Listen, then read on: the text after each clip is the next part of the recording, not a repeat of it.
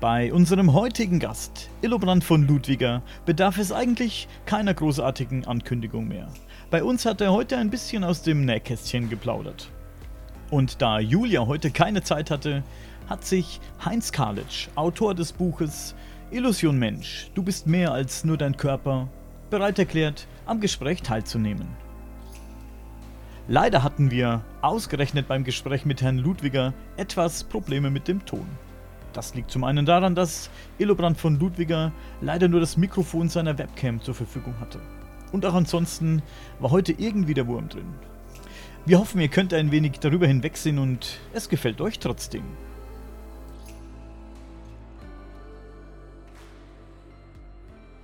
Herr von Ludwiger, wenn ich zum Beispiel bei Wikipedia oder anderswo Ihre Biografie angucke, dann fängt das Ganze bei Ihrem Studium an meistens. Man erfährt nicht viel was vorher war. Sie waren im, ähm, während Ihres Studiums zwei Jahre in der Universitätssternwarte in Bamberg tätig gewesen.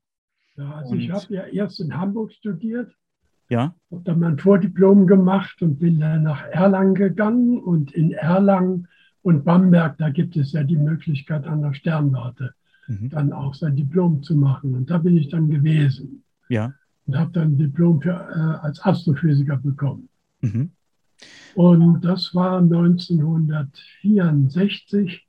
Und danach bin ich dann bei der Raumfahrt hier in äh, der Nähe, wohne ich ja jetzt immer noch in der Nähe von München, mhm. also in Ottobrunn geblieben. Ja. Und war dann da eben beschäftigt mit Trägerraketen, Satelliten und äh, Lenkflugkörpern. Mhm. In der Hauptsache. Gab es denn in Ihrer Kindheit schon Berührungspunkte zu den Themen, mit denen Sie sich heute beschäftigen? Ich weiß, dass Ihr Vater Eigentlich, auch ja. geforscht hat. Ja, also erstmal war es ja so, mein Vater war auch Physiker, also einer der wenigen Schüler von Max Planck. Und der hatte so in den 20er Jahren, äh, als es nicht viele Stellen gab, äh, in Berlin-Reinickendorf eine Stelle bei Rudolf Nebel auf dem Raketenflugplatz in Berlin-Reinickendorf bekommen. Und da hat er der Werner von Braun und Hermann Riedel und Hermann Obert kennengelernt. Und äh, die Korrespondenzen, also mit, mit Obert habe ich immer noch. Äh, er ist dann nicht mit Werner von Braun weggegangen, äh, 1900, wann war das dann, 23 äh, weil er dann nicht bei, der, bei den äh, Waffenherstellern äh, mitmachen wollte und ist dann nach Stettin gegangen. Da bin ich auch geboren worden. Aber als ich ein halbes Jahr alt war, das war 1938, als ich ein halbes Jahr alt war, da ist mein Vater verunglückt und ich kenne ihn praktisch eben ah. nicht, sondern bloß aus Gesprächen und aus Bildern. Aber ich habe da seine Sachen geerbt und die ersten äh, Arbeiten zur Flüssigkeitsrakete, die sie damals angestellt hat in Berlin-Reinickendorf. Und äh, das hat mich dann interessiert, also die, die Raumfahrt, schon als Kind. Mhm. Ich habe ja da äh, mit meinen Mitschülern immer gestritten, die nicht glauben wollten, dass es sowas wie Satelliten gäbe, also dass man äh, da Geräte oder Objekte äh, in den Himmel hängen kann und die Objekte fallen dann nicht runter, weil gerade sich die, die, äh, die Fluggeschwindigkeit die, eben aufhebt mit der, mit der Gravitation. Ja. Und da musste ich also immer schon streiten. Und das war 1947, mhm. als ich auf dem Schulhof von einem älteren Schüler gehört habe, in Amerika haben sie jetzt was gesehen, da kann man sich gar nicht erklären, was das ist. Da fliegt irgendwas rum und man weiß nicht, was das ist. Noch als Zehnjähriger habe ich das zum ersten Mal gehört. Und dann hat es mich immer ein bisschen interessiert. Äh, also ich habe ja äh, Physik äh, studiert, aber immer mit der Hoffnung, vielleicht kommt man mal dahinter, äh, wie man Schwerkraft aufheben kann, wie, wie man einen, einen anderen Raumfahrtantrieb machen könnte. Und habe dann in Hamburg ja bei Pascal Jordan, das ist ja einer der großen Relativitätstheoretiker in Deutschland, also hier der größte gewesen, nach Einstein, beziehungsweise in Deutschland eben der, der größte Relativitätstheoretiker. Den habe ich noch kennengelernt, also bei ihm studiert noch. Äh, und ähm, es war 1954. Ich war damals noch in der DDR und ein Jahr vom Abitur, dass ich nochmal die Erlaubnis kriegte, zu meinem Großvater äh, nach Westdeutschland zu fahren, also in die Bundesrepublik nach Detmold. Und da gab es zu der Zeit gerade das Buch von dem Donald P. Ho, das war ein Pilot, äh, der, äh, der sich mit äh, fliegenden Untertassen beschäftigte und die Pilotenberichte gesammelt hatte. Und das Buch hatte ich damals gelesen, 1954 war das. Also so lange geht mein Interesse jetzt zurück. Äh, und ähm, äh, ich habe dann, weil ich ausgehungert war nach Informationen, denn in der DDR unter dem Kommunismus, da gab es ja bloß Zeitungsberichte über äh, die Erfüllung von äh, Fünfjahresplänen und so weiter. Und man sah also keine vernünftigen, normalen äh, Berichte über, über Menschen, über schöne und reiche und interessante Sachen. Das gab es nicht. Und da habe ich also alle möglichen äh, Zeitschriften durchgeblättert. Das war so richtig, äh, ich habe richtig gehungert nach Informationen. So ist das wenn man lange nichts hat. Äh, und da fand ich dann einen Artikel von, da ging es über einen jungen Physiker aus Göttingen, der meinte, es gibt da wahrscheinlich eine neue Art von Raumantrieb. Und zwar nicht mit Rückstoß, wie das da die Raketenantriebe sind in der Raumfahrt, sondern einen Feldantrieb. Es muss möglich sein, über Elektromagnetismus, Gravitation irgendwie so zu beeinflussen, dass man eigene Schwerefelder erzeugen könnte. Und darüber hatte der 1952 schon als Student Vorträge gehalten. Und da hatte ich dann gedacht, das ist ja genau das, was eigentlich diese Objekte da immer machen, worüber der Major Kio gesprochen hat. Mhm. Äh, dass man äh, geräuschlos mit diesen Objekten in der Luft stehen kann oder äh, um die Ecke fliegen kann, ohne dass jemand, der da drin ist in den Objekt, äh, etwas davon merkt, denn er fällt ja mit dem Objekt mit um die Ecke. Da merkt er von gar nichts. Und äh, dann habe ich mir immer mal äh, Sachen schicken lassen, äh, als ich wieder nach Stendal war, wo ich mein Abitur dann 1955 äh, gemacht habe. Und bin dann gleich nach dem Abitur, mein Großvater in Detmold war gestorben, äh, ein paar Monate vorher, bin ich dann, wie wir alle mal sagten, rübergemacht und musste dann das Abitur nochmal nachmachen, weil die in der DDR bloß zwölf Jahre Unterricht hatten. Und so bin ich dann äh, auf der Suche gewesen, wo macht man es denn am besten? Und so bin ich nach Hamburg gekommen. Und in Hamburg musste man sich verpflichten, dann auch da zu, Studenten, äh, zu, äh, also zu studieren, an die Universität zu gehen, wenn man da die Abendschule abgeschlossen hat. Also habe ich das zweite Abitur da gemacht und äh, habe mich da eben äh, dann in, in Hamburg äh, mit Physik, Mathematik und Philosophie bei Weizsäcker dann beschäftigt. Ja, also noch nicht Astrophysik, noch nicht Astronomie. Das habe ich dann erst in Erlangen und Bamberg dann nachgeholt. Mhm. Das bringt mich gleich zu der Frage, Herr von Ludwiger. Die, die Dimensionen in unserer Galaxie, die sind ja allein in unserer Galaxie, wenn wir gar nicht vom Universum sprechen, sind ja unglaublich groß. Also allein, äh, ich habe gehört, Licht benötigt 100.000 Jahre, um von einem Ende zum anderen zu gelangen. Ja, äh, da muss man sich Galaxie, ja. ja. nur in der Galaxie. Ja. Da muss man sich natürlich die Frage stellen, äh, wie würden sich denn außerirdisches Leben, das nur in unserer Galaxie wäre, wie würden die dann tatsächlich zu uns zur Erde kommen? Ja, würden das, Sie, das ist würden Sie, das Problem gewesen. Und das muss man lösen und das haben wir ja auch gelöst. Und ist es für Sie also nicht gelöst, aber wir ja. glauben schon, dass wir dahinter gekommen Ist es für Sie dann so mehr Gravitationsantrieb oder in welche Richtung geht Nein, es? Nein, das, das, ist noch, noch weiter weg. Man muss jetzt zunächst erstmal sehen, äh, gibt es das Phänomen überhaupt? Und wenn es das gibt und wenn hier jemand da ist, äh, der nicht aus unserem Sonnensystem kommt, dann haben Sie ja recht, dann, dann sind die Leute so weit, äh, weit entfernt, dass, es, dass sie ja Jahrzehnte brauchen, um zu uns zu kommen. Dann müssen sie sich ja ausruhen. Aber das ist nicht der Fall. Äh, die Raumfahrt, wenn man sie verstanden hat, die interstellare, die muss sehr einfach gehen. Und wenn man es weiß, wie, dann stimmt es auch. Also von wegen hier Warp-Antrieb und, und, und äh, über, über, über Löcher im Raum dann so, das ist alles Unsinn. Dazu braucht man so viel Energien. Also da muss man ganze Planeten haben, dass man den Raum überhaupt krümmen kann. Und so. das, das geht also gar nicht äh, so weit. Geschweige denn von der Energie, die man bräuchte, gell?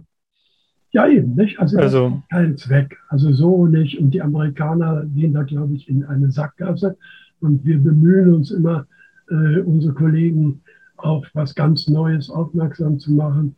Und äh, wenn man das äh, so weiß oder ahnt, wo es hinführt, dann löst sich alles auf und es gibt also äh, da keine Probleme. Jedenfalls nicht die, die die Astronomen vermuten. Ich, ich weiß ja von meinen eigenen Kollegen, als ich auf der Sternwarte war, da kann es äh, Besucher von fernen Planeten nicht geben, weil die ja die Entfernung noch besser kennen als jeder andere im Universum. Mhm. Und Sie sagten es ja schon, das sind immens oder unvorstellbare Entfernungen. Äh, es muss eine andere Art von Bewegung geben, eine andere Art von Ortsversetzung, die wir bis jetzt noch nicht richtig entdeckt haben. Das heißt, entdeckt haben wir sie schon. Bloß wir, wir, wir können damit noch nicht richtig umgehen. Und physikalisch verstanden haben wir es erst recht nicht. Äh, es gibt nämlich eine Forschungsrichtung, die auch verpönt ist, mit der man sich nicht beschäftigen darf, das ist die Parapsychologie. Und da gibt es Phänomene, die sind so fantastisch, dass man auch sagt, kann es nicht geben, dann lassen wir mal, also das, das ist ja Unsinn.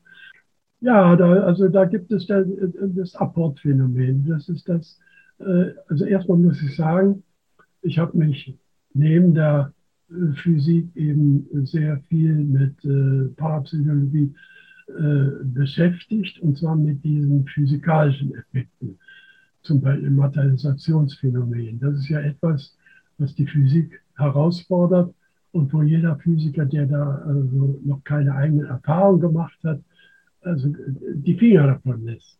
Aber das ist die Zukunft. Man wird nicht umhin kommen, man muss das ernst nehmen und muss da weiter forschen. Dann kommt man auch dahinter. Und äh, bei den Apporten sieht man schon, es gibt, also muss man erklären, was das ist. Das ist das Herbeibringen aus Nichts von Objekten.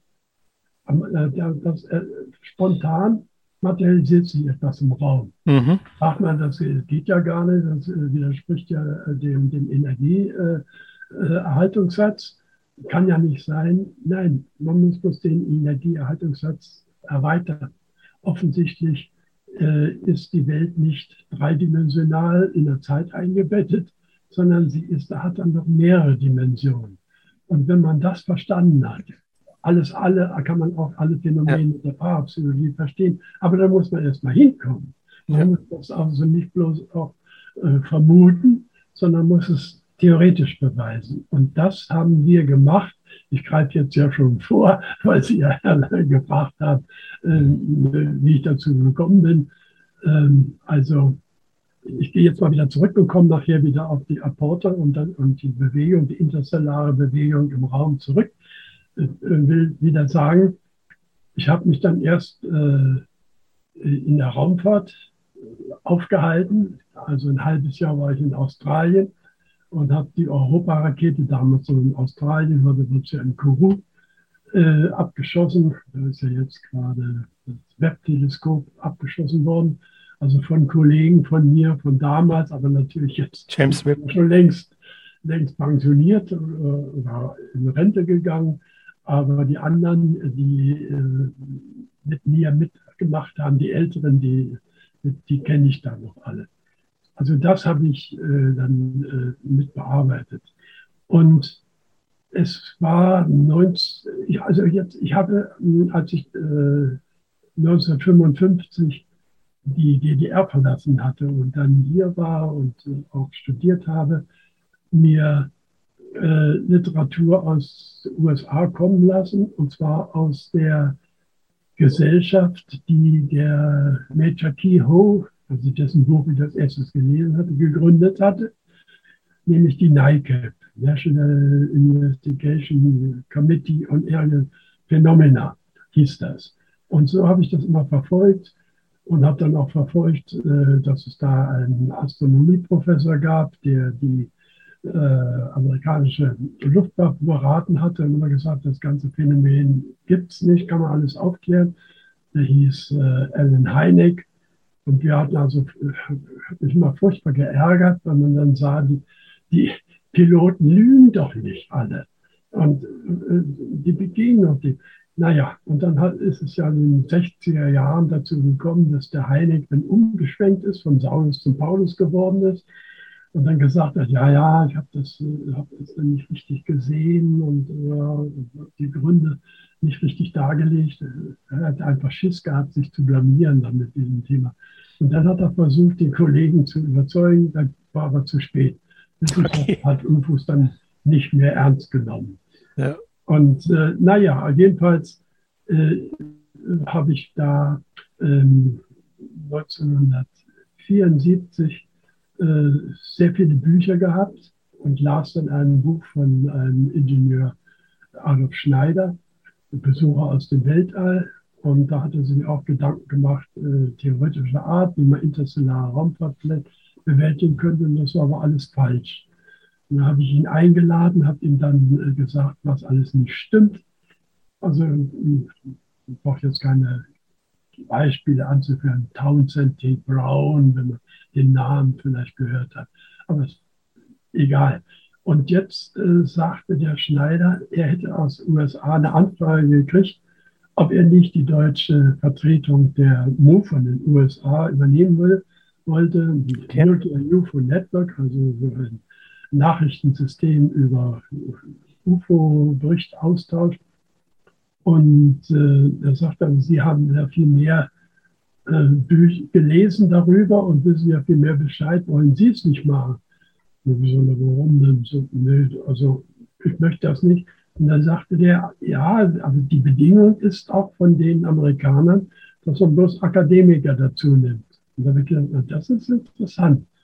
Dann kann man vielleicht, wenn man das bloß mit Wissenschaftlern betreibt, kann man vielleicht diesem Spott und Hohn der anderen entgehen, wenn man sagt, wir sind ja alle nur Wissenschaftler und nicht Laien, die bloß botanisieren und sammeln und mhm. Spaß haben an Außerirdischen und, und, und lustigen Geschichten, sondern dann kann man das vielleicht auf eine große, eine, eine, eine seriöse Basis stellen. Mhm. Und dann habe ich akzeptiert und hatte dann einen Freund, der Professor war für Physik einen Doktor in Mathematik hatte und einen Doktor in Physik und in der Universität, die in München war. Natürlich äh, durfte der, jetzt kann man seinen Namen ja nennen, das ist Professor Dieter Gernert gewesen, aber der hat natürlich unter falschen Namen dann bei mir mitgemacht.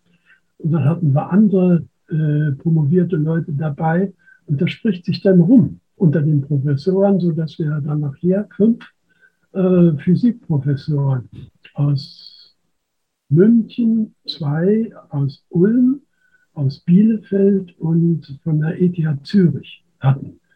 Und äh, da haben wir gesagt, das Erste, was wir jetzt machen, das ist, wir gucken erstmal die Fälle nach, ob das wirklich stimmt und gucken uns die Leute an, wer berichtet sowas und äh, kann man Fotos machen und so weiter und äh, sind dann ähm, losgezogen, äh, wenn es um Pilotensichtungen gab, ging oder Polizeisichtung. Äh, dann haben wir uns die Erlaubnis der Innenministerien besorgt, kam also ganz von oben die Erlaubnis und dann sprudelte nämlich heraus. Die okay. Polizeibeamten, die Offiziere oder die Fluglotsen, wenn sie das dürfen, weil keiner von, von den Chefs was dagegen hat, dann, dann kommt man daran.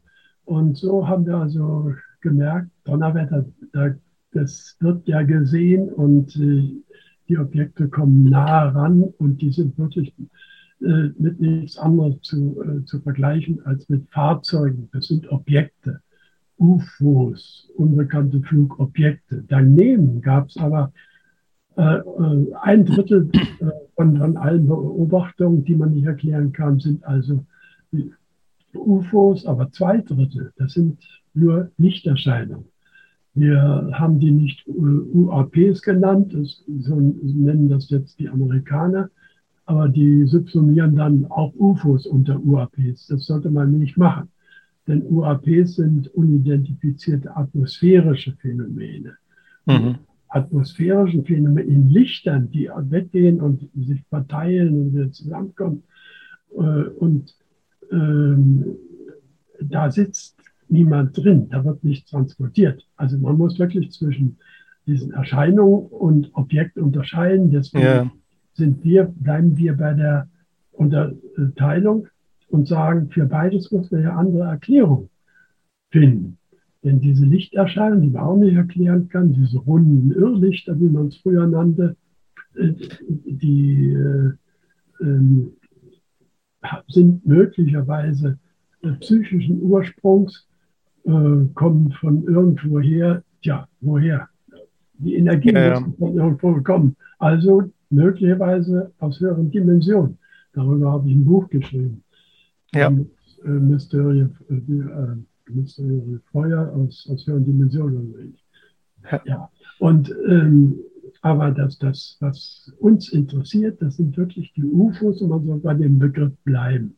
Mhm. Jeder weiß ja, wenn die Amerikaner von UAPs äh, sprechen, sie meinen ja UFOs. Mhm. Aber immer, das ist dann nicht, nicht wissenschaftlich und seriös genug. Naja, aber, aber da, da, kommt mir die Frage, es gibt ja auch diesen multidimensionalen Raum, weil Sie gerade gesagt ja, haben, Phänomene. Da wollte ich jetzt drauf kommen. Genau, Phänomene, ja. die, die, die einfach entstehen, die wir halt als Menschen noch nicht erklären können. Ähm, da hatten Sie doch Sie hatten doch auch den Burkhard Heim noch gekannt. Ja, ja. also das, ich wollte jetzt erklären, also wir haben festgestellt, die Sachen gibt es. Und dann haben wir angefangen, ein Projekt äh, zu installieren, äh, und zwar äh, EMG-Fälle zu sammeln. EMG-Projekt heißt elektromagnetisch und gravitative äh, Fälle äh, zu, äh, zu sammeln. Also wenn zum Beispiel ein Auto angehoben wird, von der Straße weggehoben wird. Das ist ein G-Fall, also ein gravitativer Effekt. Oder wenn Autos angehalten werden durch ein Feld, ein elektromagnetisches oder magnetisches etwa, das, äh, das kommt da alles mit rein. Und da haben wir jetzt, damals waren es wenige, aber jetzt haben wir schon 1800 Fälle. Und wenn man sowas hat, dann kann man anfangen, Theorien zu bilden muss ich dann erstmal umgucken, was gibt es da. Äh, natürlich geht man dann von der allgemeinen Relativitätstheorie aus, die bekannt ist und, äh, und sich auch äh, immer bewährt hat. Alle möglichen äh, Versuche, die man gemacht hat, äh, sagen, dass es zu keinem Widerspruch gekommen ist. Nur sie ist natürlich noch nicht vollständig. Richtig. Und da war es dann so, dass wir auf die Theorie von Burkhard Heim, das ist dieser junge Physiker, den ich damals schon 1954 in Zeitungen gelesen hatte, äh, der blind und, und äh, ohne Hände war und äh, schwierig im Team zusammenarbeiten konnte und äh, war erst im Max-Planck-Institut in Göttingen und konnte aber dann, weil er nicht im Team arbeitet, weil er nicht hören konnte, was die anderen machten, auch damals noch nicht an der Tafel schreiben konnte und so, hat sich zurückgezogen. Man sagt dann immer, ja, das ist Außenseite, das stimmt natürlich nicht. Er war, war vollkommen integriert im Max-Planck-Institut, nur er, er musste, äh, musste privat arbeiten, denn mit anderen konnte er nicht zusammen, er sah die ja nicht mhm. und, und konnte auch nicht hören, ganz schwach nur. Aber das, was er dann äh, schon herausgebracht hatte in Vorträgen, das war so, Und später waren es ja 1984 dann die Bücher, die dann erschienen, sodass wir sagten, das äh, ist ja der Weg, wie man da zum Verständnis kommt von diesen Objekten. Es ist äh, keine Erweiterung der Relativitätstheorie, sondern die, äh, was Einstein ja gemacht hatte, ist ja die, Riemannsche Geometrie gekrümmter Räume anzuwenden aufs Gravitationsfeld. Und er sagt, Gravitationsfeld ist nichts anderes als ein gekrümmter Raum. Und der Heim hat gesagt, ja, nehmen wir doch die, die, die Riemannsche äh, Geometrie und gehen da nicht ins Große und in die, ins Gravitationsfeld, sondern ins Kleine und wenden es da an. Also, äh, und, aber sonst genauso, aber nur für alle möglichen Wechselwirkungsfelder, also für das, was Materie eigentlich bildet. Und wenn man ins Kleine geht, kommt der Quantenbegriff dann mit rein, dann gibt es keine Bettgleichung mehr, dann gibt es Eigenwertgleichung. Aber auf jeden Fall äh, ist als Grenz, äh, als, als, ja, als Grenzgebiet kommt die allgemeine Relativitätstheorie wieder raus. Das, mhm. Die ist auch mit enthalten. Aber die, ist, die Heimsche Theorie ist umfangreicher, weil sie mehr bringt. Und was, Heim, was der Einstein nicht konnte, das war die Quellen zu beschreiben. Das, also er konnte bloß sagen, das Feld, wenn, Quelle, wenn Materie da ist, dann erzeugt sie eine Raumkrümmung. Und das kann man dann beschreiben durch Ritchie-Tensor und so weiter. Aber, aber er hat nicht die, die, die Quellen selbst beschrieben. Die sollten, müsste man auch geometrisieren. Das macht der Heim. Er mhm. hat also alles, was es gibt, äh, geometrisiert das ist natürlich schon mal sehr schön. Und auch ähm, äh, hat er berücksichtigt den Quantenbegriff, aber äh, es ist äh, bei, bei Einstein, der verwendet ja nur eine Metrik, also eine einzige Geometrie, nämlich die für, für, für gekrümmte Gravitationsfelder, also äh, für äh, Gravitationsfelder, die gekrümmte Räume äh, darstellen sondern das ist hier eine Polymetrie, eine Vielfachgeometrie, äh, alle äh, äh, Felder, das elektromagnetische und die starke Gravitationskraft, die starke Kraft im Innern von Kern, alles das wird geometrisiert. Und das ist, ist schon mal eine, eine, eine gute, eine, ein, ein Fortschritt. Ja. Äh, das, äh, was aber wesentlich ist an der Theorie, die ist äh, sechsdimensional mindestens. Also ich glaube sogar zwölf. Nein, zwölf ist möglich. Also das will ich immer wieder betonen, weil viele sagen, er hat eine zwölfdimensionale Theorie entwickelt. Dazu hat ihn der Deutsche einen Mitarbeiter dann gedrängt. Aber er hat gesagt, die sind rein theoretisch sind die möglich aber wirklich vorhanden sind sechs Dimensionen. Und zwar die drei räumlichen und drei zeitartige, wobei das nicht drei Zeiten sind, wie das der Roger Penrose, der Nobelpreisträger, äh, vorschlägt, aber der nicht weiß, ja, was, was sind denn diese drei Zeiten und, und zieht sich dann wieder zurück. Dann sagt der Heim, nein, nein, das ist äh, zeitartig, ist so ähnlich also imaginär wie, wie die Zeit, sind die zwei anderen auch. Aber die, die fünfte Dimension, die jetzt dazu kommt, die ist etwas Organisierendes. Die wirkt auf Systeme organisierend ein. Und die sechste Dimension gibt das Ziel dieser Organisation in der Zeit an, wo sich das hinentwirkt. Also so äh, kann man dann äh, sagen, dass organisieren und die Zeit wie eine Rück äh, äh, und, und, die, und diese teleologische Dimension so wie eine rückwärtslaufende Zeit. Die, die beiden kommen immer zusammen. Ich sage dazu, wenn ein Tintentropfen ins Wasser fällt äh, und man filmt das, dann sieht man, es löst sich alles auf. Man kann also durch diese Zunahme der, der Entropie, sagt man, die Zunahme, ja. Zunahme der Unordnung kann man eigentlich Zeit definieren. Und wenn man dann den Film jetzt rückwärts laufen lernt, dann muss man zwei äh, Richtungen unterscheiden. Einmal die Möglichkeit, dass sich jetzt der Tintentropfen wieder zusammenzieht. Sammelt. Und die zweite, in welche Richtung er jetzt da an die Oberfläche kommt. Sind wir da dann bei dem Thema interstellare Bewegung im Raum? Äh, naja, das, das ist jetzt ein, der Sprung zu weit. Ich wollte bloß sagen, was die, was die Dimensionen sind. Also bloß, dass, dass man versteht, äh, die normale Zeit läuft in eine Richtung. Aber wenn, aber wenn's, wenn, wenn sich das alles umkehrt, dann braucht man zwei Richtungen. Nämlich einmal die Möglichkeit, dass sich was ändert. Das ist die fünfte Dimension. Und die sechste, die angibt, wohin mhm. der Tintentropfen praktisch an der Oberfläche dann sieht. Also Richtig. So verstehen Sie jetzt vielleicht, also was, was diese Dimensionen äh, so sind. Und äh, ganz schwach wirkt die fünfte und die wirken beide Dimensionen in der Evolutionstheorie, in der Biologie. Und das, äh, man sieht etwas, was man, also diese, diese, diese zwei Dimensionen kann man schwer fassen, physikalisch. Denn das sind Organisationsmuster, das sind Baumuster. Und da, das ist also schwierig. So, das also bloß erstmal am Rande. Wenn man jetzt also das äh, weiter überlegt, was, was bedeutet das eigentlich?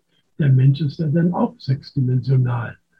Und ähm, äh, was könnte denn eigentlich bei, im Menschen, also wie, wie äußert sich denn die fünfte Dimension und die sechste? Es ist eigentlich, die fünfte ist die Vorstellung des Gedankens. Also etwa, irgendetwas macht man und die sechste Dimension ist der Wille, die Richtung. Also der Geist und der Wille. Ja, also der Wille und Vorstellung. Das, das ist, sind also praktisch die beiden äh, Dimensionen, wenn man das auf den Menschen bezieht.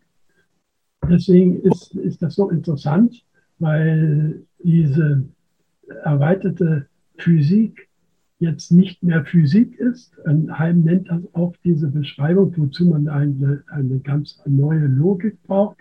Denn um äh, Bedeutung und Organisation und Information zu beschreiben, das sind ja keine Energien und keine Massen. Ähm, da braucht man, das sind Qualitäten.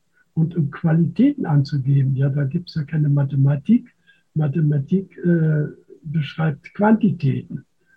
Punktmengen. Ja, Herr von Ludwiger. Größer und kleiner, mhm. aber, aber, aber Quantität. Und da hat er eine Logik entwickelt, damit man damit umgehen kann.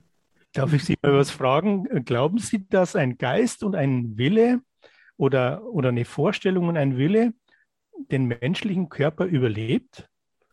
Natürlich, das kommt dann alles dazu. Das hat man im sechsdimensionalen ist das ja vorhanden. Das heißt, äh, die, das dreidimensionale, das körperliche, wenn das verschwunden ist, rutscht das Bewusstsein auf diesen Bauplan rüber, der nicht zu fassen ist. Das ist keine, ja, da gibt es Leute, Physiker, die sagen, das ist feinstofflich. Nein, es ist kein Stoff, der das trägt. Es sind Ideen. Und in diesen zusätzlichen Räumen, äh, X5, X6, mit der Zeit zusammen, da äh, wird sich dann hinterher offensichtlich das, was, was vom Menschen übrig bleibt, wenn, äh, wenn er gestorben ist, aufhalten.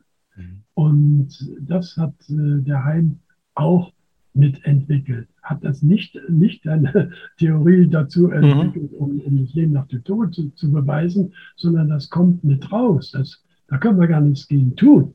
Das ist so.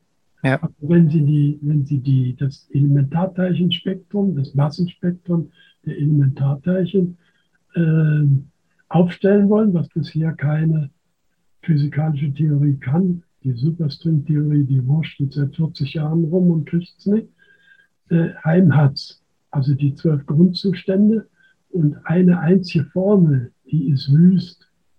Wenn Sie die sehen, also wir haben es im Internet ja stehen, ähm, eine ganze Seite ist diese Formel mit Abkürzung und sonst was. Und äh, bloß um, um die Genialität vom Heim zu schildern, ist äh, sein äh, Herausgeber, der hat mit ihm diese Massenformel ähm, äh, auf, auf, Druckfehler hin ähm, korrigieren müssen als, als sein Herausgeber. Äh, und da, da, kommen dann also Klammer auf, dann ein paar, ein paar Buchstaben und so, ein paar Formeln, Klammer zu, nochmal Klammer zu, Klammer auf, Klammer, Klammer, Dreifach Klammern, Dreifach Klammer zu. Da vertut man sich, vergisst man Klammern. Der Heim hat das alles im Kopf gehabt. Mir hat der Professor Resch dann gesagt, ja, das äh, muss eine Art Savoir sein. Also so eine unfassbar genial auf, auf, auf diese Mathematik hin. Ähm, und äh, das Ganze ist veröffentlicht, wenn man die Heimstedt-Theorie richtig verstanden hat. Ich gebe gleich zu, äh, ich habe das Wesentliche verstanden, aber nicht alles, denn dazu müsste man sich Zeit nehmen und dran sitzen. Äh, und zwar einen ganzen Tag dann immer und das vielleicht für ein, für ein ganzes Jahr. Da haben äh, Physiker von DESI, mit denen er zusammengearbeitet hatte, und die haben die, eben die Massenformel äh, dann äh, programmiert, ähm, auf die Frage eines Journalisten hin geantwortet. Der fragte, was halten Sie denn davon? Dann sagt sie ja, um diese Formel beurteilen zu können, müsste ein sehr guter Physiker sich ein Jahr mit nichts anderem beschäftigen als da, um das zu verstehen zu können. Und dann muss man bezahlt werden dafür. Mhm. tut noch keiner. Im Moment äh, ist es in Peking, äh, Pekinger Universität, die ich da mit äh, verschiedenen Artikeln auch beliefere.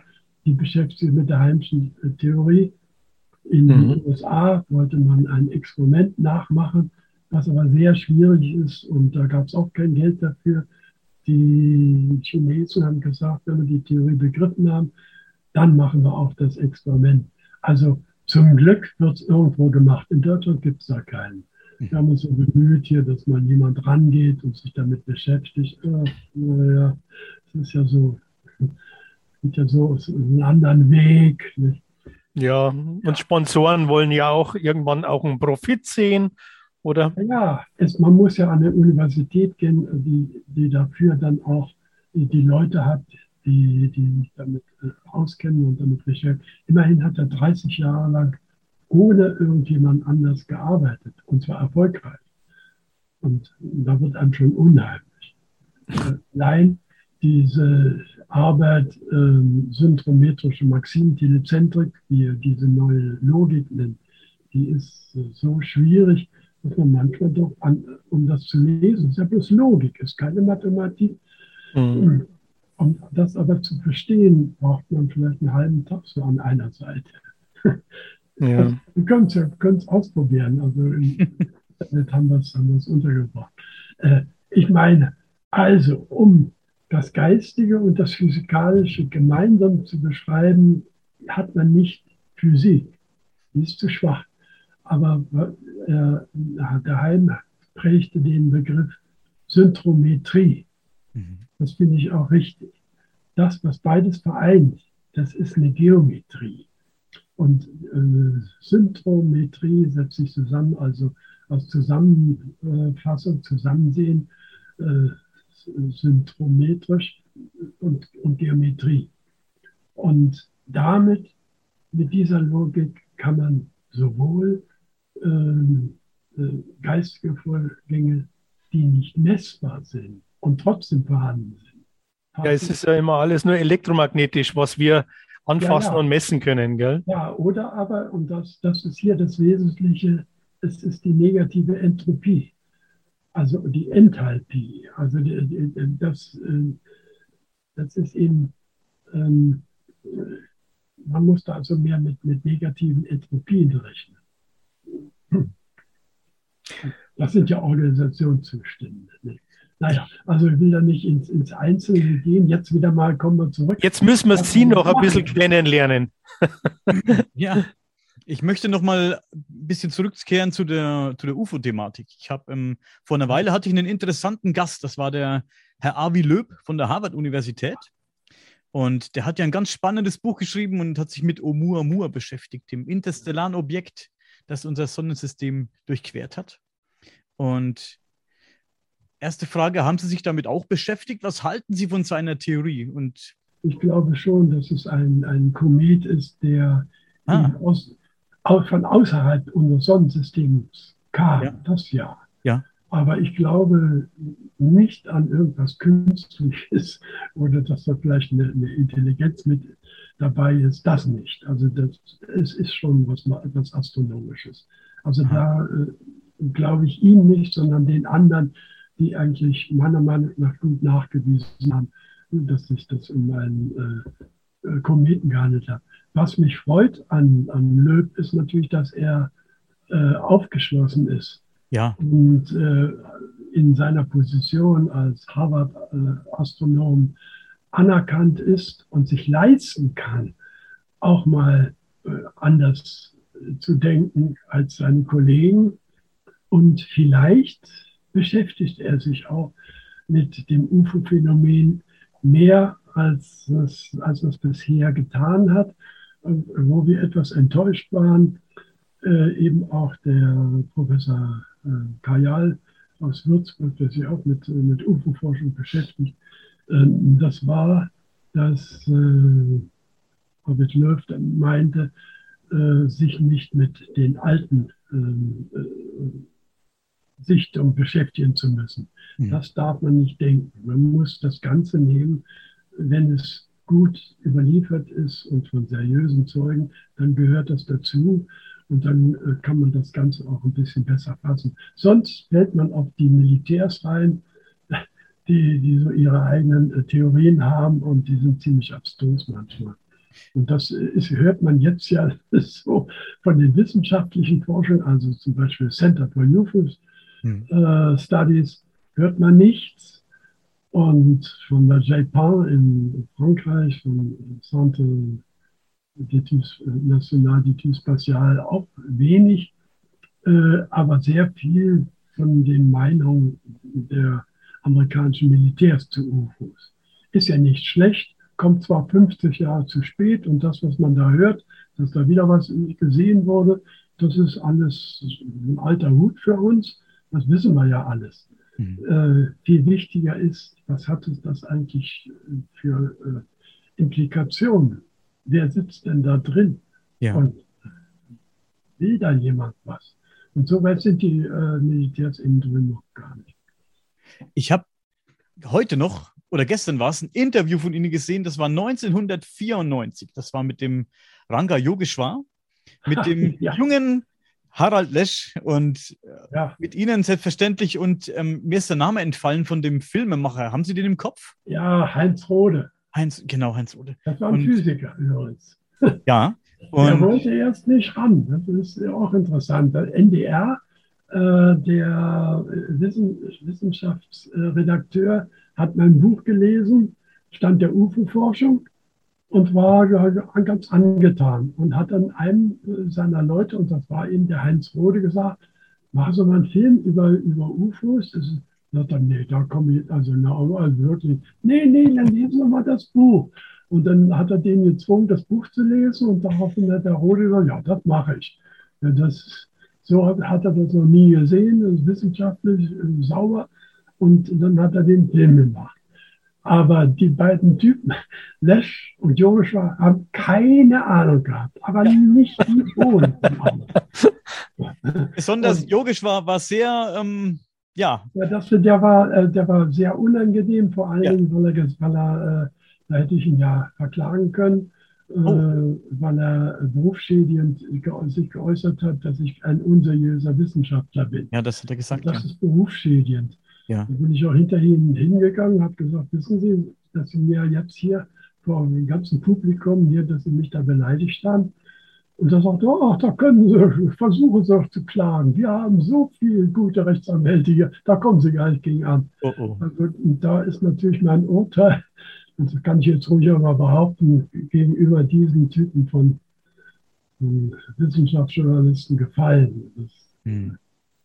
Während der Lesch ein bisschen äh, entgegenkommender war, er ist nicht persönlich geworden. Ja. Aber, aber von, äh, wir hatten, ex, ich habe darauf hingewiesen, auf äh, dieses Journal for Scientific Exploration. Ich habe gesagt, es ist hier ein anerkanntes wissenschaftliches Journal. Jeder freut sich, wenn er da mal äh, einen Artikel absetzen kann.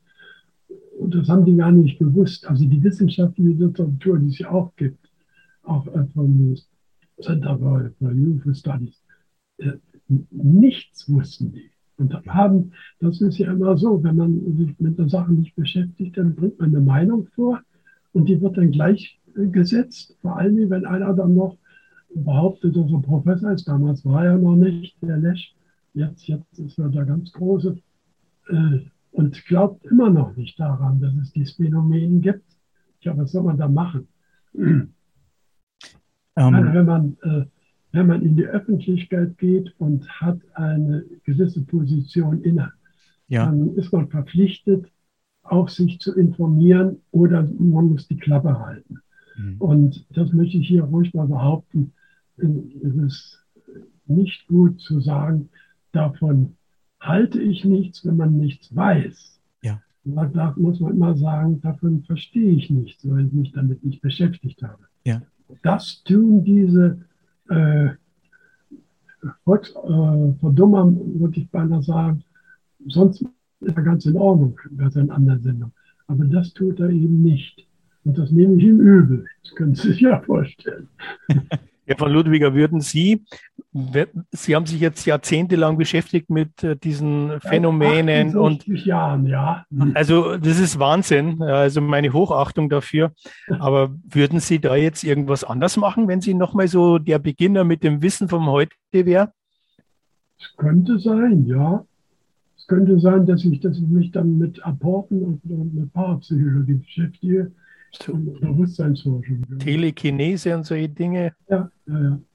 Äh, das, ein Freund von mir, der war nämlich ein Apportmedium. Das muss man mal erlebt haben. Hm. Wenn, man, wenn, wenn man gefragt wird, was möchtest du denn mal, dass, dass, dass du bekommst? Und dann sagen ja, ein Stein vom Mond wäre nicht schlecht. Ja, nee, das geht nicht, denn wir sind ja nicht, wir wissen ja nicht, wie das da ist, dann müssen wir erst und so. Aber ja, was anderes. Ja, zum Beispiel ein Stein im Stein. Ja, ja, gut. Und dann kriegt man einen Stein im Stein. Also ich habe ich hab da auch schon ganz viele tolle Erfahrungen gemacht. Mir war es immer wichtig, so in meinem Leben, ähm, das, was ich irgendwo in Büchern gelesen habe, ob Telekinese oder, sage ich mal, Astralreisen, luzides Träumen, das waren immer so meine Themen. Wollte ich immer wissen, funktioniert das tatsächlich, ja? Und habe es halt dann auch ausprobiert, habe Kurse gemacht. Aber da habe ich ganz tolle Erfahrungen gemacht dabei und bin auch fest überzeugt, dass es äh, solche Dinge gibt wie, wie Telekinese. Weiß ich auch noch, ich war mal bei dem Johannes von Butler, kennen Sie vielleicht, der hat ja auch hin und wieder Bücher geschrieben. Bei dem war ich mal auf dem Kurs also der hat es tatsächlich auch geschaut, dass, äh, geschafft, dass hier so ein schwerer äh, Bleigrug sich plötzlich da mehrere Male durchs Zimmer bewegt hat. Also ganz toll. Ja, denken Sie bloß an, an Uri Geller. Äh, der ist ja nun wieder ganz vergessen worden, aber in den 70er Jahren gab es einen äh, furchtbaren Schock bei Physikern, theoretischen Physikern, die sind dann in Genf zusammengekommen ich habe noch das Buch über die Vorträge, äh, die sie da alle gehalten haben. Da hat man gedacht, vielleicht kann das Bewusstsein doch wirklich in die physikalische Welt wirken und, oder kann da etwas bewirken. Mhm. Zum Glück gab es so einen Scharlatan, so einen, so einen Zauberkünstler, der zwar nicht wie der Uwe Geller Gaben verbiegen konnte, sondern das mit Tricks gemacht hatte und auch nicht unter dessen Kontrollen, so wie er es gemacht hatte, und da waren alle überzeugt und sagten, ja, der, der kann das ja genauso. Naja, das ist ein Bühnentrick. Mhm. Das ist natürlich nicht wahr. Immerhin hat der, der Geller auch in 14 verschiedenen äh, Instituten testen lassen. Das Gefährliche war nur, äh, dass im Lawrence Livermore Institut die Physiker dann Spuk mit nach Hause nahmen. Das ist nämlich dieser seltsame Effekt, dass diese Felder, die von, von diesen Medien ausgehen, dass da alles Mögliche passieren kann. Mhm. Und wenn man, wenn man sowas dann hat, dann, äh, dann weiß man, der Mann ist echt, wir mit ihm nichts mehr zu tun haben. Ja. Äh, aber sei es drum. Aber ich meine nur, es gibt immer mal so die Hoffnung, dass dann, dass jetzt nun endlich äh, die Wissenschaft sich dieser Phänomene annimmt. So ist es wieder verpufft. Das gleiche war in den 20er Jahren, als man Einstein gebeten hatte, äh, bei dem ach, Professor Lacher, glaube ich, in Berlin, äh, der ihn eingeladen hat. Ich habe es geschrieben, aber ich habe den Namen vergessen. Äh, der hat ihn eingeladen, bei einem Apportmedium dabei zu sein, wo also lebende Fische und, und Vögel und alles Mögliche aus Nichts kamen und Blumen und sonst was. Und alle möglichen äh, Skeptiker haben sich überzeugen lassen, der kann das, der Laszlo Papp aus Ungarn.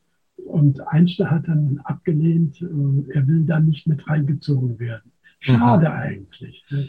Ja. Dann habe ich von meinem, oder noch ein anderes Beispiel, was mich auch immer äh, dann ärgert, wenn ich daran denke. Aber ich verstehe ja die Leute. Und äh, wenn man darauf angewiesen ist, Geld zu verdienen, würde ich es verstehen.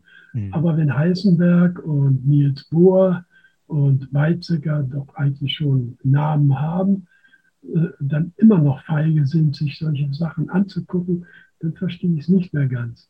Beispielsweise in Kopenhagen die Materialisationsphänomene von Einer Nielsen. Äh, mein äh, Physik, äh, mein Mathematikprofessor, der leider, als ich meine Doktorarbeit fertig hatte, ich habe schon meinen äh, Vortrag da gehalten äh, für der Gruppe, da ist der gestorben. Und dann hat es ein anderer Professor übernommen, der ist auch gestorben. Also deswegen habe hab ich die Sache, wenn man zwei Tote später schon auf der Spur hat, nicht mehr weitergebracht. Aber immerhin, das, das war also mein Doktorvater, der ist in Kopenhagen gewesen und hat äh, die Möglichkeit gehabt, unter Phantomen durchzufassen. Das heißt, oben waren die also wirklich menschlich und unten noch nicht richtig ausgebildet und sagt, es ist ein ganz kalter Hauch. So, so was muss man erlebt haben. Und dem Mann glaube ich das. Mhm. Und dann habe ich noch einen Freund gehabt, der ist auch dort gewesen und hat es auch erlebt. Also 6000 Phantome sind da in Kopenhagen gewesen. Und Wahnsinn. mein Doktorvater, der in Göttingen ein angesehener Mathematikprofessor war, hat also äh, bei Niels Bohr angefragt, sich das auch mal mit anzusehen. Und er äh, legt die Hand dafür ins Feuer, das ist echt. Ähm, und äh, Nils Bohr wohnte vielleicht ein paar hundert Meter weiter weg. Hat aber gesagt, er hat gar keine Zeit. Nein, er hat mal so viel zu, da kann er sich jetzt gar nicht mit beschäftigen. Gut. Okay. Dann hat also der Professor Lührer, also dieser Mathematiker, äh, den Heisenberg gefragt. Und Heisenberg hat gesagt, also meine Position ist äh, so äh, schwierig. Jeder Schritt, den ich mache, wird begleitet äh, und äh, zu, zu jedem Phänomen muss ich ein Urteil abgeben. Das interessiert mich sehr. Ich schicke mal einen von meinen Studenten hin. Das war der, der Herr Kager. Aber er, na, er, er, darf sich da nicht zeigen. Na, dann hat der Lyra noch den Weizsäcker gefragt, also den äh, Karl Friedrich von Weizsäcker, äh, auch ein Bekannter, also ein Freund von Paul Heisenberg und großer Physiker. Und der hat gesagt, man sollte diese Dinge nicht auf den Seziertisch der Wissenschaft tun. So. Also Ausreden, keiner guckt sich die Sachen an. Und so, so geht es also seit dem Mittelalter. Galilei, die Gelehrten haben sich die, die Sonnenflecken nicht angeguckt. Und ja. Ja, der Heisenberg, äh, der Einstein guckte sich die Apporte nicht an und äh, die wenigsten Wissenschaftler sind äh, interessiert an, an, der Wechselwirkung zwischen Psyche und Materie, die ja, ja. Der, der Geller zeigt. Naja, Ja, und heute ist es ja auch nicht recht viel anders. Gell? Eigentlich soll ja Wissen, Wissenschaft oder soll ja Wissenschaft äh, Wissen schaffen, heißt ja immer so schön. Aber wenn man dann allein in die Themen reingeht, ähm, gibt es denn überhaupt Bewusstsein und, und, und, gell?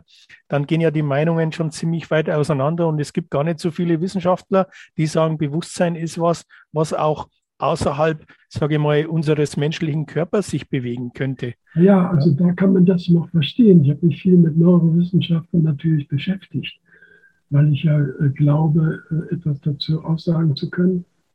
Äh, gerade weil man im sechsdimensionalen versteht, wo dann eigentlich das Bewusstsein sitzt, was es denn überhaupt ist und was überhaupt der Träger ist von Bewusstsein. Denn Bewusstsein bringt ja nichts nach dem Tode. Es muss ja von irgendwas getragen werden. Dann können wir so in der jetzigen Physik uns, uns vorstellen, muss ja Materie sein, muss ja irgendwas sein, was da Information trägt. Aber freie Information, das ist das, was beim Heim eben in diesen fünften und sechsten Dimensionen möglich ist, als Idee. Und die Idee ist nicht irgend so, eine Vorstellung und ist nichts, sondern sie ist etwas Vorhandenes. Und an Ideen und an dem Körper und an, an so äh, ja, Bauplänen praktisch, so eine Art des Menschen, da setzt sich dann auch das Bewusstsein an oder setzt sich fort. Und das zu beschreiben, das ist nicht so einfach. Das kann man mit dieser Heimschen Logik versuchen. Und mhm. das äh, will ich machen. Ich will darüber auch ein Buch schreiben. Das heißt, ich habe ein Buch geschrieben in Eng äh, Englisch und das ist dann schon eingereicht. und zwar, da gab es eine Ausschreibung, äh, besten Beweise für das Überleben des Todes. Ah, okay. Gedacht, äh, es gibt ja so viele Beweise schon. Also wenn Sie da an Matthisen denken, also diese drei Bücher, das persönliche Überleben des Todes, das ist ja langweilig, weil nochmal ein Fall kommt und nochmal, also, also man, man braucht gar nicht nochmal einen Fall dazu zu nehmen. Und äh, es gibt so, und da habe ich dann gesagt, ich äh, beschränke mich mehr auf die Theorie. Und das war gar nicht erwünscht. Denn die wollten bloß äh, Fälle haben, die ich ja alle schon kenne und die in Büchern ja alle schon da sind, beschrieben worden. Aber jetzt werde ich das in, hier in Abdeutsch nochmal im Verlag anbieten. Ich, hab, ich ja. möchte an, an dieser Stelle mal ein paar Fragen von Hörern einwerfen. Und äh, bevor das jetzt hier in Vergessenheit gerät. Und zwar möchte jemand wissen, äh, Dieter Röskens möchte wissen, was Sie über CERN denken ob da geforscht wird an Experimenten mit Zeitreisen und Portalen oder ähnliches. Nein, nein. Also da versucht man doch äh, die, das Innerste von Atomkernen herauszufinden. Mhm. Und äh, das äh, ist eigentlich die Aufgabe. Versucht auch die, die Supersymmetrie zu beweisen, dass man also vielleicht schwerere äh, Teilchen findet, hat man bisher nicht gefunden. Aber äh, äh so, solche, Theo äh, solche, solche Versuche oder Experimente, die sind noch weit, weit entfernt. Mhm. Zeitreisen zu machen. Ja. jetzt müssen wir aber langsam wieder, wieder zurückkommen also auf, die, auf das UFO-Thema. Ja.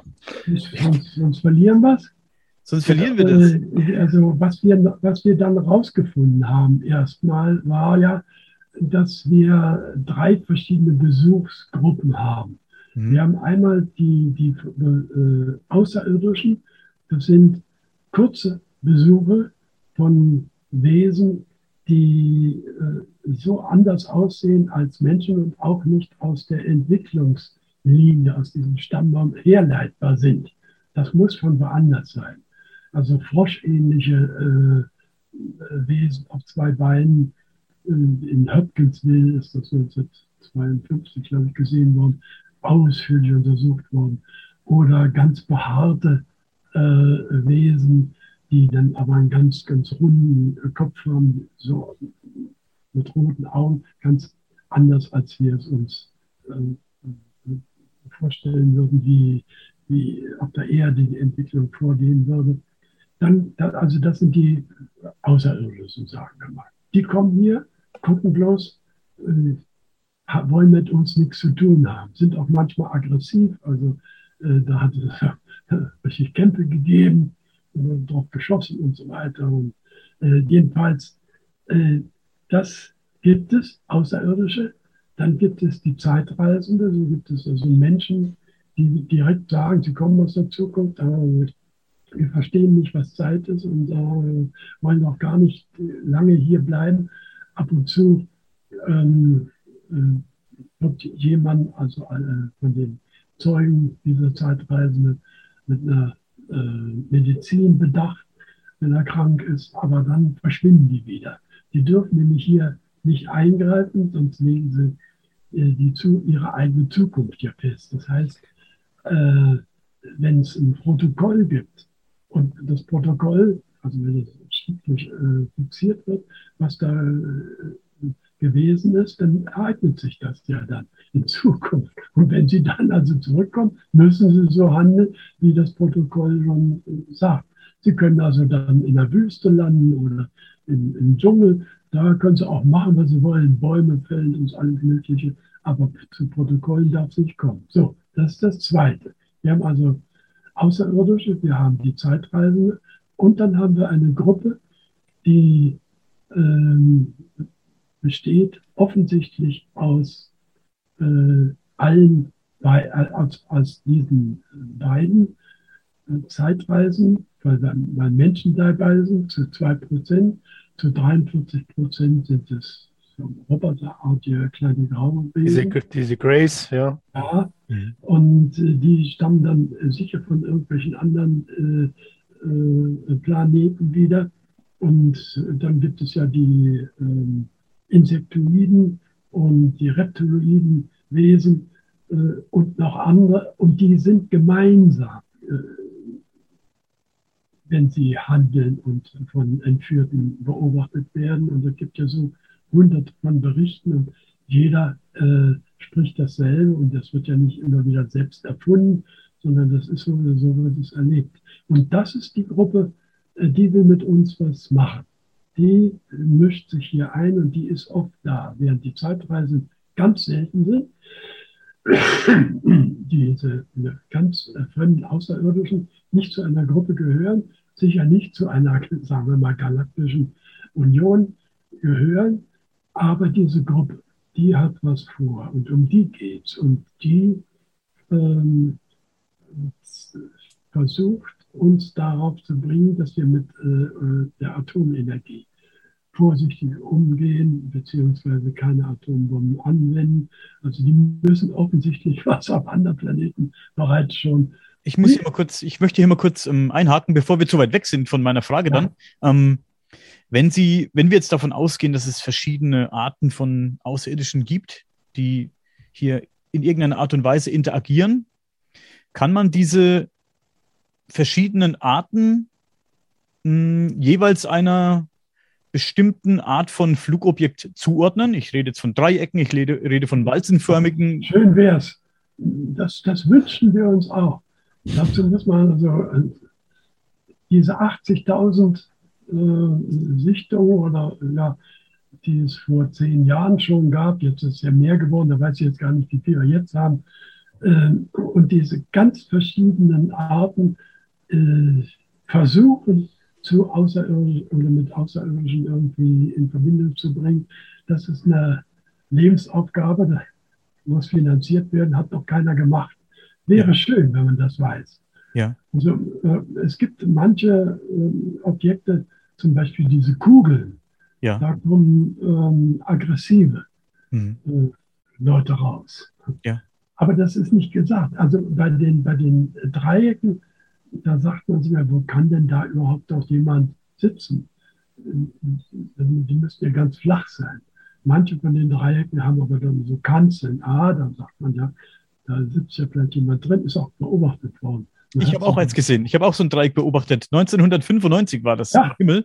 Habe ich ein Dreieck beobachtet mit einem ja. Licht in der Mitte und das hat ja. sich, ich habe das schon in diesem Podcast hier ein paar Mal erzählt. Ich schicke Ihnen mal die Folge, wo ich es erzähle. Und da ist das zickzackförmig in Bruchteil von Sekunden zickzackförmig am Himmel entlang. Da war ich, wir waren zu dritt damals. Ich war, wie gesagt, 15 oder 16. Ich hatte mit dem ganzen Thema nichts am Hut, gar nichts.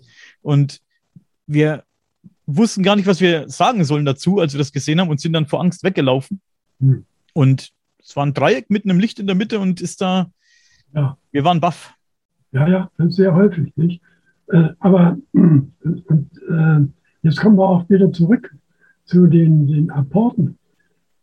So wie es Apporte gibt in der Parapsychologie, so bewegen sich diese Objekte und so kommen die auch äh, von äh, fremden Sternen aus unserer Galaxis, vielleicht sogar von, von anderen äh, Galaxien, ist ja, äh, ist ja wurscht.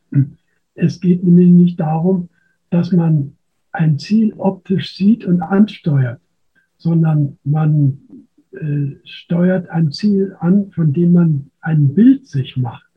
Also offensichtlich machen sich also die Außerirdischen ein Bild von einem Planeten, das Wasser besitzt und in, auf dem es Leben gibt, auf dem es auch intelligentes Leben gibt. Und wenn es äh, das äh, weiter ist, vielleicht so, wie Sie schon sind, nämlich, dass es da äh, Lebewesen gibt mit paranormalen Fähigkeiten, dass also alle Leute die Fähigkeiten wie Uri Geller haben. Das ja. ist äh, ein Wunsch, aber das haben ja die anderen. Also da versucht man und macht dann Abstriche, aber das ist das Bild. Wenn man jetzt also mit dem Objekt in diese Transdimension geht und die Materie jetzt in, in Information sich verwandelt, dann kann man von da über eine Strukturresonanz, also man wünscht sich dieses Bild und sagt, wo immer dies im Universum ist, da möchte ich jetzt sein. Dann ist man plötzlich spontan, äh, äh, ähm, instantan da. Man fliegt nicht lange durch den Raum und dauert zehn Jahre oder 20 Jahre oder 1000 Jahre, so, was jetzt die Astronomen uns mal so einreden. Nein, die wissen bloß nicht, wie man es machen muss. Das, äh, das äh, wäre also die Möglichkeit, die wir ansteuern müssen und die wir suchen müssen. Aber das würde ja heißen, was ich mir nicht vorstellen kann, könnte ich mir nirgends hinbringen, mhm. wenn ich mir. Naja, wenn, wenn man das, wenn man diese Art über Strukturresonanz macht, muss man natürlich mit einem Bild, äh, was man kennt, äh, eine Resonanz herstellen können. Also das muss schon vorhanden sein. Sonst geht es ja nicht. Mhm. Und es, es, ist ja, anderes, es ist ja wohl nicht da. Also äh, sich irgendwie seltsames Drachen vorstellen, den es aber nirgendwo gibt. Mit dem können sie ja nicht in Resonanz kommen. Dann bleiben sie am Ort und können nicht weg. Äh, ich habe dann, ich glaube, das kann man, das kann man vielleicht hier in dem, in dem Buch sehen. Ja, habe äh, in, in einem meiner Bücher mal alle Fälle aufgezeichnet, äh, die ich aus der Literatur gefunden habe, wo die Objekte plötzlich vor den Augen der Leute verschwunden sind. Und habe festgestellt, dass das alle, alle Objekte machen, also äh, Dreiecke, Kugeln, äh, Teller, alles. Das ist also eine der Eigenschaften, die außer der Aufhebung der Schwerkraft, was sie machen, die wichtigste ist. Mhm. Dass sie vor den Augen wechseln. Das heißt, Sie benutzen tatsächlich das, was man äh, in der Parapsychologie das Apportieren nennt. Ist ja nicht so, dass es so schnell wegfliegt, dass man nicht mehr was verfolgen kann. Das gibt es auch mit 20G. Wenn man wenn ein Objekt mit 20G beschleunigt, dann kann das Auge das gar nicht mehr mitkriegen. Aber äh, richtiger ist, es ist nicht mehr da. Zum Beispiel, wenn ein Flugzeug kommt, ist es weg. Ein Flugzeug fliegt gegen den Ort, wo es vorher war bums, ist es wieder da. Oder es ist, blendet sich aus, kommt wieder, ist wieder weg, ist wieder da. Das hat einer mal mir geschildert, der hat da richtig geweint, als er mir da, das erzählt hat, so hat ihn das mitgenommen. Also das gibt es doch gar nicht. Äh, also das ist diese andere Art von Ortsversetzung. Bewegung mhm. ist eins und die Amerikaner glauben immer, dass man über, über, über eine Art von Bewegung äh, mit einer Geschwindigkeit, natürlich mit Überlichtgeschwindigkeit, dann irgendwo ähm, im, im Weltall andere Planeten erreichen kann. So wird es nicht gehen. Beziehungsweise nee. das ist ein ziemlich Rundfunk. Ähm, es, muss, es, muss, diese andere Art von, von Versetzung passieren. Ja, also selbst wenn wir mit Lichtgeschwindigkeit reisen könnten, ja. wäre es ja auch zu gering. Ja, also so, wir hatten 100... Man, selbst wenn man mit, noch nicht mal mit Lichtgeschwindigkeit fliegt. Wir haben jetzt... Bei zwei Drittel der Lichtgeschwindigkeit ist dieser winzige Staub schon so dicht, dass jedes äh, Material verglüht. Mhm. Das geht gar nicht. Also durch den Raum fliegen irgendwie. Mhm. Das, das, geht nicht. Aber wir sind noch, wir, wir nehmen ja die Parapsychologie nicht ernst. Aber wir denken auch, das ist Spinnerei und das Kommt noch. Wissenschaft es ist keine Naturwissenschaft. Wenn man sich damit, sagen wir mal, so in 200 Jahren dann so weit beschäftigt hat, dass man Zielfelder herstellen kann, denn was anderes ist das ja nicht, was um diese Flugobjekte äh, abgestrahlt wird. Äh, ohne das kann man nicht erklären, dass Leute so, so ein Gefühl haben, als ob es spukt. Und dann spukt es auch tatsächlich so in, mhm, ja. in der Umgebung von diesen. Das ist gerade, sind diese Gravitationswellen, die wie so ein mediumistisches Feld, also wie das Feld um, mal, Uri Geller, wirken.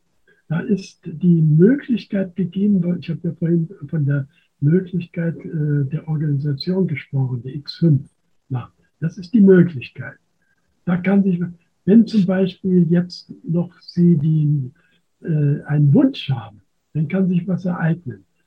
Polizisten fahren, werden überflogen von einem Teller. Einer der Polizisten hält seinen Arm raus. Äh, sie wollten nämlich zum Hospital, weil da ein Alligator ihnen den Arm gebissen hat. Das Objekt fliegt, fliegt einfach über sie hinweg. Und dann guckt er nach, dem, äh, nach der Begegnung seinen Arm an und sagt, komisch, tut nicht mehr weh, ist praktisch, hat sich eine Haut gebildet, ist praktisch schon geheilt. Das sind so diese, diese Fälle, da ist nicht eine Intelligenz, die sagt, ich will den mal heil machen, sondern das passiert in diesem Feld, aber er selbst, dieser Polizist, ist ja wieder zu diesem Hospital und will ja, dass das heil machen. Gibt also mhm. die Zielrichtung X6 Ah. Und jetzt kann sich das also bilden. Wenn das nicht der Fall ist, wenn man, wenn man nichts will, keine, keine Zielrichtung gibt, äh, dann, dann passiert Spuk, Lichterscheinungen kommen, Schritte, äh, irgendwelche Schemen kommen, so wie, äh, wie ein normaler Spuk. Das äh, muss sich ereignen in Zielfeldern. Wie man da rankommt, das haben wir eben auch aus dieser Heimschen Theorie ermittelt. Das ist sehr schwierig. Und verifizierbar für die Wissenschaft halt, gell? Das ist noch schlimmer. Also dann kann man nicht so auf die Schnelle kriegen, denn man muss da offensichtlich Transurane, stabile Transurane finden, die äh, denn von, naja, also ich weiß nicht, ob ich das, naja, wenn, wenn Sie dazu keine Frage haben, dann gehe ich erst eben nicht. Machen wir lieber was Einfacheres. Ich habe vor kurzem mit einem, Sie haben vorhin angesprochen, wir nehmen die Parapsychologie nicht so ernst. Da habe ich vor kurzem mit einem guten Freund darüber geredet. Es gab mal eine Zeit, da ist man damit viel offener umgegangen. Und als Beispiel würde ich nennen, ich war noch recht jung, so in den Anfang der 90er Jahre, da war ich so 10 bis 12, würde ich jetzt mal sagen. Da gab es, kann mich an einen, an einen Bericht in der Zeitung erinnern, da ging es um, um eine UFO-Sichtung. Und diese, diese Zeitung hat da auch gar nicht großartig reißerisch drüber berichtet, und ich weiß noch, dass meine Eltern sich mit den Großeltern über diesen Bericht unterhalten haben und die Diskussion war für mein Empfinden damals, so viel ich noch weiß, relativ sachlich. Und ich ja. weiß auch, dass viele Leute in den 90ern da ganz sachlich drüber diskutiert hatten, 80er, 90er Jahre. Da, das, was hat sich denn da geändert, Ihrer Meinung nach? Jetzt, wenn, wenn du jetzt den Bericht in, im Fernsehen siehst. Ich sagte ja, das ist äh, die, diese Geller-Effekt gewesen, dass man nicht weitergemacht hat und dass, dass man äh, auf, mhm. auf Scharlatane gehört haben, die, die behaupteten, sie könnten das auch. Ja. Äh, und, äh, das ist nichts weiter als Zauberkunst. Äh, und wäre man dabei geblieben und hätte das noch etwas näher untersucht, wäre es vielleicht bei dieser Aufmerksamkeit geblieben. in der Wissenschaft. Und die ist, hat sich natürlich sofort abgekehrt und gesagt, ach, ehe man da reinfällt und wird dann also äh, verlacht äh, und äh, dass man auf sowas reinfällt, obwohl es doch bloß ein ganz einfacher Trick war. Lieber die Hände davon. Mhm. Weil es ist das Wichtigste überhaupt, was wir brauchen. Sonst verstehen wir ja nicht, was die anderen schon können, die uns besuchen. Aber der Uri Geller, der hat doch, glaube ich, auch viel Geld damit verdient, weil er Ölfelder gesucht hat aus ja, dem Flugzeug. Ja. Also, gemacht, ja. oder ich kann mich nur erinnern, als Kind oder als Jugendlicher weiß ich noch, wenn der im Fernsehen war, ob das, ich weiß es nicht mehr genau, wetten das, wie die ganzen Sendungen hießen, der, der hat dann so ein Samenkorn in der Hand gehabt gell, und hat das gehalten und das ist dann plötzlich äh, äh, gewachsen und hat angefangen zu sprießen. Also ich habe mir immer gedacht, ist es ein Zaubertrick, aber wie soll das funktionieren? Also ich habe ihm das schon ab, ich habe ihm das schon abgenommen. Also es gibt immer so Zeiten, wo man hofft, ich habe es ja vorhin auch schon angedeutet, jetzt, jetzt ist der Durchbruch und dann fällt mhm. wieder alles zusammen. Ja. Manchmal hat man das Gefühl, dass man so einem Geist hinterherjagt und ich auch, auch ein anderes Beispiel. All diese Berichte und diese Bilder von den UFO-Sichtungen, die sie, die sie sich angeguckt haben in all den Jahren, sie machen das ganz, ganz viele Jahre schon wird man da, ist es nicht manchmal frustrierend? Ich meine, wie man muss ja unterscheiden, was nehme ich ernst, was nehme ich nicht ernst. Ähm, ist man ja, da nicht manchmal kurz vorm Aufgeben gewesen? Ich meine, es sind ja trotz, ist ja trotzdem vieles hochspekulativ. Das eigentlich nicht, denn wir sind ja mal weitergekommen. Also mit dieser Theorie kam, haben wir dann alle möglichen Sachen verstanden. Ja. Diese starken Magnetfelder, dann dass Autos angehalten werden, dann äh, das Leuchten um die Objekte. Das ist ja alles etwas, äh, was verstanden werden muss. Ja. Äh, fragen Sie da mal einen Physiker, dann zuckt er und weiß nicht so recht. Man muss dann schon die richtige Theorie haben. Dann, wieso äh, gibt es diese Solid Light, Lichtstrahlen, die um die Ecke gehen? Ja. Oder, oder die Morsezeichen nicht da sind und dann doch wieder kommen und wieder da sind und wieder da. Das ist, sind alles nicht lineare Effekte, die von Gravitationsstrahlen ausgehen. Das, äh, was da von den UFOs ausgeht, diese Solid Lights, die ja Menschen hochziehen, also das sind ja nicht Lichtstrahlen, sondern das Licht, was da ausgesendet wird, ist ein Sekundäreffekt ja. von Gravitationswellen. Und diese Gravitationswellen, das ist ja das, es können auch Psi-Feld dazu sagen, mhm. was eben alles möglich macht. Also es ist keine Energie, sondern es wirkt auf die ähm, Wahrscheinlichkeitsverteilung der Mikrozustände im Quantenbereich. Es, es verschiebt einfach alles, was normal äh, an, in einer Verteilung äh, bekannt ist, zu ganz unwahrscheinlichen statistischen Verteilungen und zwar so hin, dass, dass dann eben äh, psychokinetische Effekte im makroskopischen sichtbar werden. Energie ist es nicht. Es ist eben diese Organisation, was da kommt. Ja. Ja, und da gibt es ja auch Menschen, die adoptieren äh, ähm, praktisch aus den Betten raus, ja. ähm, heißt in, in diese UFOs gezogen ja, werden. Auch noch durch die geschlossenen Fenster. ja, das sowieso. Ja, also das sind alles so Dinge. Äh, ich finde ein sehr, ich habe das auch in, in, in, diesem Buch da, da angegeben, ähm, äh, von einer jungen Chinesin, die untersucht wurde von so einem ganzen Kollektiv von äh, chinesischen Wissenschaftlern in Peking, die auch Apporte willentlich herstellen konnte. Und äh, der hat man also eine Box gegeben, in so eine kleine so Kodax-Box äh, hat man einen kleinen Sender reingetan, so einen Mikrosender, und dann versiegelt. Und dann äh, hat man auf dem Oszillograph dann die Sendeleistung gesehen. Und das äh, Mädchen sollte sich jetzt bemühen, das da rauszubringen. Mhm. Es schüttelte immer, also man hörte klack, klick, klack, einfach ging die Sendeleistung runter. In dem, das Ding machte keinen Lärm mehr. Und dann hat man äh, das äh, Siegel aufgebaut, da war es nicht mehr da und hat dann also mehrere Zimmer weiter eine ursprünglich leere versiegelte Dose genommen und hat die aufgemacht und da war der Sender da wieder. Als, äh, als ging die Sendeleistung wieder hoch und so hat man dann gefunden, dass es da war. Und das Mädchen, und deswegen erzähle ich das, hat gesagt, hm, sie hat empfunden, dass dieses Objekt jetzt auch in ihrem Kopf ist. Und jetzt äh, flattert es rüber. Und das würde das bestätigen, was, was wir in dieser Heimschen Theorie meinen. Es ist ein Übergang zwischen einem materiellen Objekt zur Information. Denn in ihrem Kopf war ja nicht diese Materie, sondern die Vorstellung, die Idee von dem Dings. Ja. In, in diesen äh, besonderen Zielfeldern kann man diese Transformation zur, zur Idee herstellen. Ja. Und dann äh, wird das transportiert. Die haben im Übrigen dann auch eine kleine Uhr dann reingetan und festgestellt, die läuft genauso weiter. Da ah. ist eine andere Zeit. Eine, äh, oder sie haben dann Filmmaterial reingetan. Das wird nicht äh, überbelichtet. Da ist nicht plötzlich alles gleich hell. Und so. Mhm. Sehr interessant. Zwölf Autoren haben sich da einer von, hinterm anderen versteckt.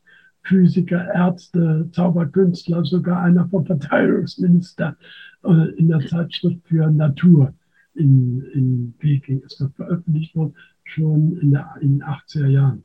Ja. Und jetzt wieder verboten worden in diesem okay. Aber das ist wichtig und das ist die, diese Art von Forschung muss man betreiben.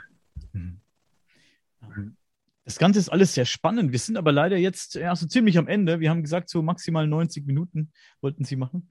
Ich, ja, was soll ich sagen? Ich, ich, bin, ich bin platt. Ich habe sehr viel gehört heute, was ich äh, so noch nicht wusste. Ähm, weiß nicht, wie es Heinz geht. Heinz ist ein bisschen tiefer in der Materie drin. Also ich finde es äh, wunderbar, dass wir uns mit Ihnen unterhalten durften, dass Sie ja. sich überhaupt die Zeit genommen haben, ähm, mit uns zu reden. Wir sind ja jetzt nicht keine Physiker oder so. Wir sind einfach äh, Menschen, die im Leben stehen oder mit bestimmten eigenen Erfahrungen. Also wenn Sie möchten, ich würde Ihnen auch gerne ein Buch von mir zuschicken. Vielleicht wollen Sie mal reinblättern. Ähm, ja. Wenn Sie mir oder Kann dem den erkennen, ja.